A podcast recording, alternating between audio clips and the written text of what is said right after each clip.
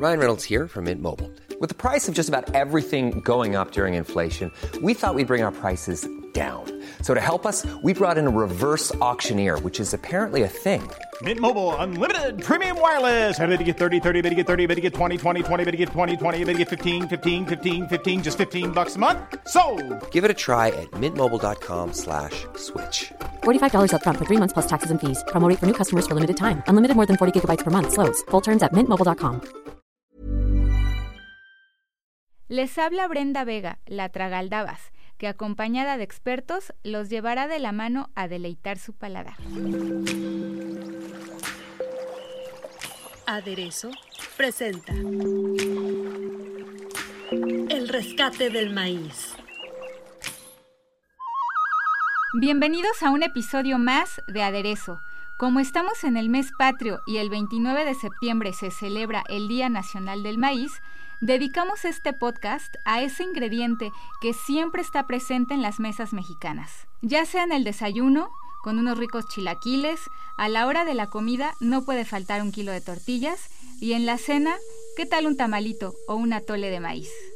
Es un insumo que ha acompañado a nuestra rica gastronomía desde tiempos inmemorables y que la va a acompañar hasta el final de los tiempos. Hablar de maíz es hablar de cultura, tradiciones, historia, religión, incluso política, economía y hasta poesía. Es un tema extensísimo, al que le podríamos dedicar una enciclopedia completa. Pero como el tiempo no nos da para tanto, los vamos a introducir al maravilloso mundo del maíz a través de Fundación Tortilla, una organización sin fines de lucro cuyo objetivo es promover la cultura y el consumo del maíz en México. Bueno, si ya sabías de su existencia, te vamos a contar sobre sus nuevos proyectos.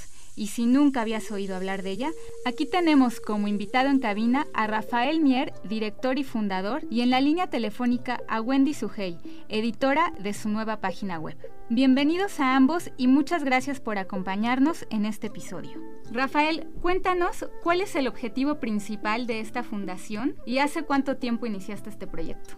Bueno, pues antes que nada agradecerte Brenda por la invitación. Fundación Tortilla inició operaciones hace casi cinco años. ¿Y cómo surgió? Pues surgió a partir de darme cuenta que muchos mexicanos ya habían perdido conocimientos acerca de cómo se elabora una tortilla, acerca de pues todas estas eh, tradiciones, costumbres y alimentos que acompañan nuestra cultura del maíz y que desafortunadamente pues muchas personas las están olvidando. Así surgió, iniciamos como una página de Facebook y poco a poco pues fuimos creciendo hasta ya convertirnos en una fundación, una asociación civil ya legalmente constituida. Rafael, específicamente, ¿cuál es tu labor con la gente del campo?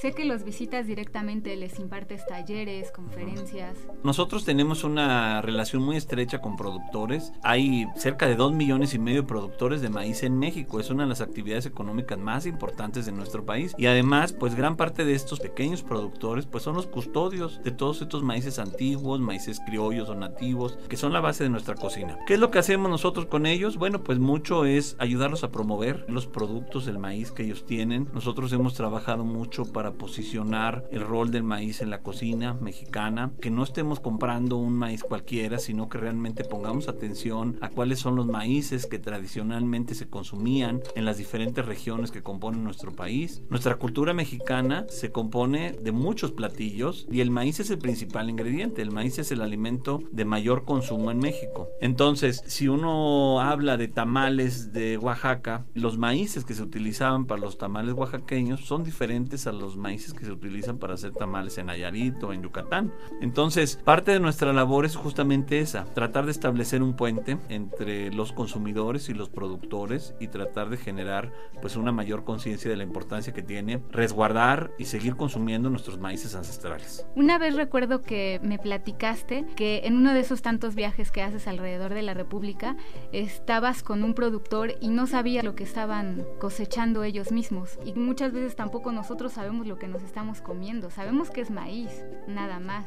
Pues sí, justamente Brenda, eso nos ha pasado mucho con los maíces palomeros, los maíces que se utilizan para elaborar palomitas de maíz. Desafortunadamente México está comprando ya casi todo el maíz palomero que consume, aún a pesar de que las palomitas son 100% mexicanas y de aquí surgieron para todo el mundo. Entonces nos ha pasado en numerosas ocasiones de productores que se dedican a sembrar maíz palomero, pero que ellos lo utilizan siempre para tortilla, para tamales, para otros propósitos. Esta misma historia que te había platicado nos acaba de suceder otra vez en Veracruz, en un municipio que se llama Villaldama. Nos invitaron a conocer sus maíces y yo al llegar vi un maíz muy bonito, pequeñito, que es de la raza Rosillo. A la señora le pregunté, oiga, ¿nunca he tostado este maíz para ver si sirve para palomitas? Y me dijo que no. Y entonces fuimos después, pues yo les pedí, bueno, vamos a una miscelánea que está aquí cerca y tiene un microondas, vamos a probarlo si revienta. Y ahí se dieron cuenta, pues que sí, sí revienta y sigue funcionando para, para hacer palomitas. Y pues fue como una gran sorpresa en el municipio, porque muchos productores siguen sembrando este maíz de arrocillo, pero no saben que es para palomitas. Y para nosotros, pues bueno, este tipo de hallazgos son muy importantes porque, pues tú imagínate todo Veracruz, toda la población que tiene ese maravilloso estado, ¿cuántos de ellos no comerán palomitas y nunca han comido las palomitas de su mismo estado? A partir de esta experiencia, pues ya estamos haciendo una labor en conjunto con el municipio de Villaldama para iniciar un proceso de búsqueda de quiénes son los productores que siguen conservando este maíz palomero y esperemos que pronto podamos lograr que más veracruzanos, más mexicanos coman palomitas de Veracruz, de Villaldama y no estar comprando maíces de Estados Unidos. Entonces cosas así nos han pasado mucho y lo mismo con los consumidores. Tú ahorita me preguntabas también los consumidores, pues muchas veces no sabemos, ¿no? Por ejemplo, hay problemáticas muy serias como es el caso de los maíces azules, los cuales están siendo sustituidos muchas veces por pinturas artificiales. Nos comemos muy ilusionados un tlacoyo de maíz azul, unas tortillitas de maíz azul, pues nos sorprendería saber que algunas de estas tortillas y tlacoyos desafortunadamente son tortillas pirata. Este tipo de trabajos son los que nosotros estamos haciendo. Somos una fundación que nos hemos dedicado mucho desde nuestros inicios a generar información y hacer que las personas conozcan más acerca del maíz, que todos estos conocimientos no se pierdan y además también pues acercar información al consumidor. En ese sentido es que decidimos este año iniciar con una página web para llevar más allá pues nuestra labor de generar información y de pues propiciar el consumo y que México no olvide pues su gran riqueza cultural del maíz. Pues Wendy, platícanos sobre el propósito de este lanzamiento. La verdad, una de las cosas más importantes que hemos trabajado con la fundación es a través de la página web ayudar a visibilizar tantas historias positivas, constructivas que se están generando en torno al maíz. Eh, Rafa hablaba de varias problemáticas eh, urgentes que hay que también atender en torno al maíz, que también tienen cabida en nuestra web, pero creo que uno de los puntos que coincidimos como básico era poner en, en la página todas esas historias que construyan un puente de interacción entre los productores, entre la gente que transforma el maíz y entre los consumidores. Hacemos contenido original, hacemos mucha investigación de campo, no estamos haciendo mucha investigación en cuanto a estos proyectos emergentes que no tenían un espacio concreto donde contar un poco de sus historias. Este espejo que hemos estado construyendo en la página de Fundación Tortilla, pues tiene ese génesis, el de ponerle rostro a las historias, las problemáticas, los hábitos de consumo, ponerle rostro también a la actualidad que está viviendo el campo mexicano en torno al maíz y que la gente sepa que en nuestra web pueden encontrar desde cosas tan básicas de cómo hacer un nixtamal hasta algún proyecto que está surgiendo en Buenos Aires o en Estados Unidos en torno al maíz para ver todo este crisol de temas tan urgentes y tan nuestros que tienen que ver con el maíz. ¿Han hecho trabajo de campo? Nosotros actualmente, te pongo un ejemplo, estamos trabajando una investigación acá en Jalisco en conjunto con la Fundación del Maíz Jala, el maíz más grande del mundo, que está aquí en Jala, Nayarit, conectar directamente con los campesinos, con los productores. Lo mismo estamos haciendo con la investigación de las tostadas raspadas, el maíz palomero que Rafa lo ha estado trabajando tanto y tanto tiempo. Cada uno de los proyectos que seleccionamos y que creemos importante visibilizar y compartir en la web, pues tenemos este contacto directo con las fuentes de información que tú lo periodísticamente es algo fundamental para nosotros y es la única manera que vemos y que creemos que, eh, que se tiene que hacer el periodismo alimenticio y sobre todo acercarlo de una manera sencilla a la gente que, que nos lee amablemente en la página web. Rafa, ¿cuentan con algún tipo de apoyo gubernamental para todas estas investigaciones? Trabajamos todo pues de forma privada. Tenemos el apoyo de una fundación que se llama la Fundación Donde. Ellos son los que nos han ayudado a lo largo de estos años pues para consolidar nuestro trabajo, además de otras instituciones y donaciones privadas, ¿no? Somos una fundación sin fines de lucro, entonces pues vivimos en gran medida pues de las contribuciones o donaciones que nos hacen otras instituciones para poder realizar nuestro trabajo. Hasta la fecha no hemos recibido recursos del gobierno, pues todo ha sido pues desde la iniciativa privada. El otro día navegando por la página web vi que había una parte que decía Únete. ¿De qué se trata? ¿Cómo puede la gente unirse o apoyar tu proyecto? Sí, bueno, pues hay muchas formas. Tratamos de involucrar a, a, más y más personas. Una de nuestras labores, pues, es justamente comunicar, participar a partir de, del contenido compartido. Invitamos a personas que tienen proyectos a que nos cuenten qué están haciendo. Tenemos también voluntariados, tenemos apertura para servicio social, prácticas profesionales. Hemos tenido muchos estudiantes que han colaborado con nosotros. Pues ahorita justamente en la parte periodística tenemos a dos jóvenes, una en el estado de Jalisco, una que es originaria de Y las dos nos están ayudando a escribir y estamos ayudando a formar también su carrera en el periodismo. Entonces, por ejemplo, podemos hacer ese tipo de colaboraciones con personas. Evidentemente, pues también se puede unir la gente apoyando nuestro trabajo con alguna donación. También, pues es factible hacer intercambios o apoyos. Mucha gente pues dice, oye, ¿sabes que Yo sé sacar fotos. Pues entonces, pues ayúdanos y vamos a sacar fotos de maíces o vamos a hacer este podcast o vamos a hacer... La realidad es que hemos tenido una gran apertura de personas que nos, se nos han unido. A lo largo de estos cinco años hemos recibido el apoyo de muchas personas. Esto pues no lo hemos logrado solos. Sin lugar a dudas pues todo lo que es la recuperación, la puesta en valor del maíz y la tortilla en México pues requiere del esfuerzo de muchos mexicanos. Entonces siempre encontramos una forma de unir voluntades, intereses y de construir hacia un mejor futuro para nuestro maíz. ¿Cómo podemos saber que estamos consumiendo una buena tortilla? ¿En qué tenemos que fijarnos? Bueno, pues ahí es muy importante saber cuál es la base con la cual se elabora esa tortilla. Actualmente en México pues existen dos principales tortillas. Una es la tortilla de maíz, 100% nixtamalizado, y hay muchas otras tortillas elaboradas a base de harinas industriales. Estas tortillas de harina pues eh, tienen un menor valor nutricional y además pues nunca llegan a tener el sabor y la textura de una tortilla tradicional. Entonces la primera pregunta es esa, saber si tu tortilla es de harina o de nixtamal. Luego también cuestionar si tienen aditivos químicos. Una tortilla fresca, caliente, como la que venden nuestras tortillerías de barrio, pues está hecha, elaborada el mismo día para ser consumida ese mismo día o durante la semana. Sin embargo, hoy en día, pues muchos de los centros comerciales, tiendas de conveniencia, están vendiendo muchas tortillas que tienen largas vidas en aquel 3, 4, 6 semanas, ¿no? Fuera de refrigerador y esto pues nos indica que tienen un gran número de conservadores. También hay que fijarse en el tipo de maíz. Eso es algo a lo cual no estamos acostumbrados. Pero al igual que en la cocina, pues, eh, o en los vinos, por ejemplo, uno se fija en qué tipo de uva es la que produjo ese vino, qué tipo de agave se utilizó para hacer un mezcal. Bueno, pues así también en el caso del maíz tenemos que empezar a cuestionarnos con qué tipo de maíz se elaboró nuestra tortilla. ¿Quién sembró ese maíz? ¿En qué estado? ¿Quién es la familia productora que nos proveyó de este maíz con el cual pues nos estamos alimentando? Entonces creo que estas son aquellas historias que como consumidores tenemos que empezar a descubrir. Tenemos que cuestionarnos quién hace nuestra tortilla y ahí como dice un buen amigo,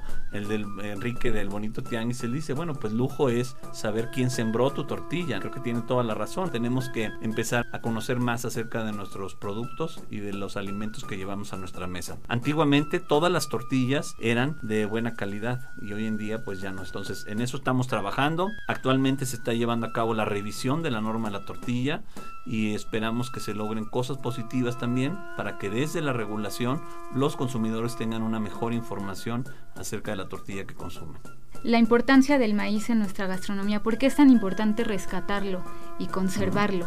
Bueno, pues el maíz tiene una gran importancia en la dieta nacional. Es el alimento que más se consume. En el caso concreto de la tortilla, tan solo la tortilla por sí misma es la mayor aportadora de calorías, de energía y de calcio en la dieta de los mexicanos. Entonces, ¿por qué es tan importante conservar y recuperar los maíces? Primero, pues porque es un grano de producción nacional.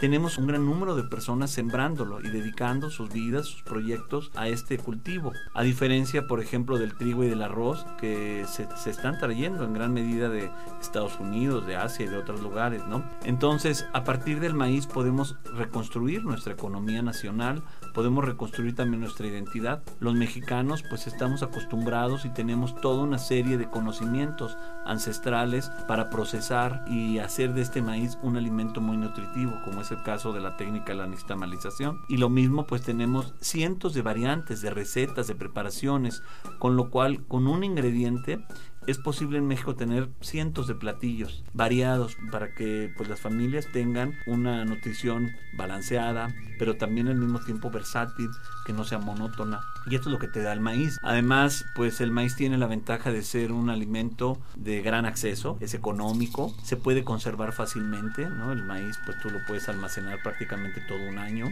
Muchas personas en nuestro país siguen cultivando maíz para su propio autoconsumo.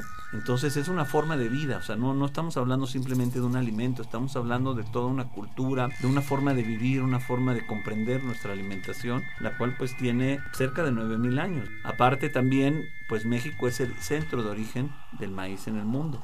Entonces, eh, pues todos los maíces que se cultivan y que se han convertido ya en el principal cultivo a nivel mundial, pues surgieron de México. En México tenemos 59 razas nacionales, nativas, y cientos de variedades debajo de ellas. Pero a nivel mundial, eh, tan solo en América se habla de más de 300 razas, en el mundo puede haber probablemente 400 o incluso más, pero todas derivan de nuestras razas de maíz mexicano. México es fundamental en toda la, la conservación de esta especie como un resguardo de la seguridad alimentaria de todo el mundo, no solo de las personas, sino también de los animales. El maíz también es un alimento muy importante para todo lo que es gallinas, cerdos, vacas, etcétera, todo el ganado. ¿Los talleres tienes alguno en puerta? Si iniciamos uno, el taller se llama Aprendiendo del Maíz. Son cuatro sesiones, los estamos dando de forma virtual. Es una introducción a todo lo que es el mundo del maíz. Iniciamos con todo lo que es la parte eh, arqueológica, todos estos hallazgos que se han descubierto en México acerca de, de las primeras evidencias del maíz. Y luego pues damos todo un repaso por todo lo que es el maíz en la cocina, la historia de la alimentación a base de maíz, los platillos principales que se elaboran a partir de maíz. Y también hablamos pues de la problemática que está afectando al maíz y todas las nuevas tendencias, porque también Brenda es importante hablar de que existe un gran impulso y existe ahorita una fuerte tendencia a revalorar el maíz. Nosotros desde que iniciamos hace cinco años vemos ahorita con gran gusto el hecho de que hay muchísimos proyectos nuevos impulsando el maíz, hay muchas nuevas tortillerías, hay tamalerías nuevas, hay muchos productores jóvenes que se están reintegrando a los campos, jóvenes agrónomos, que pues esto nos da una visión muy alentadora y muy esperanzadora del futuro que tendrá el maíz en los próximos años. Nosotros creemos que la cultura del maíz está más viva que nunca y estamos seguros de que pues México saldrá adelante como siempre a partir de su maíz. Pues muchísimas gracias a los dos y felicidades por esa gran labor. No, pues muchas gracias Brenda por este espacio. Agradecer también al Sol de México por permitirnos compartir toda esta labor que estamos haciendo. Pues ya saben, si quieren enterarse de todos los talleres, les repito, la página es fundaciontortilla.org.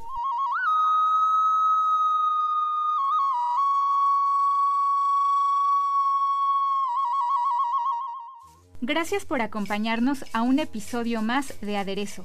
No se olviden de seguirnos por Apple Podcast, Google Podcast y Spotify. En las mismas plataformas no se pierdan el podcast Esto, el diario de los deportistas, con el análisis puntual del mundo del deporte. Escríbenos a podcast.om.com.mx y síguenos en nuestra cuenta de Twitter arroba podcastom y por Instagram arroba aderezo.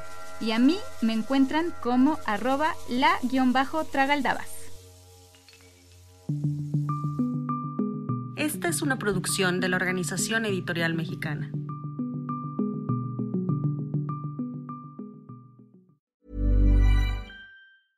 Ever catch yourself eating the same flavorless dinner three days in a row? Dreaming of something better? Well, HelloFresh is your guilt-free dream come true, baby. It's me, Kiki Palmer. Let's wake up those taste buds with hot, juicy pecan crusted chicken or garlic butter shrimp scampi. Mm. Hello Fresh.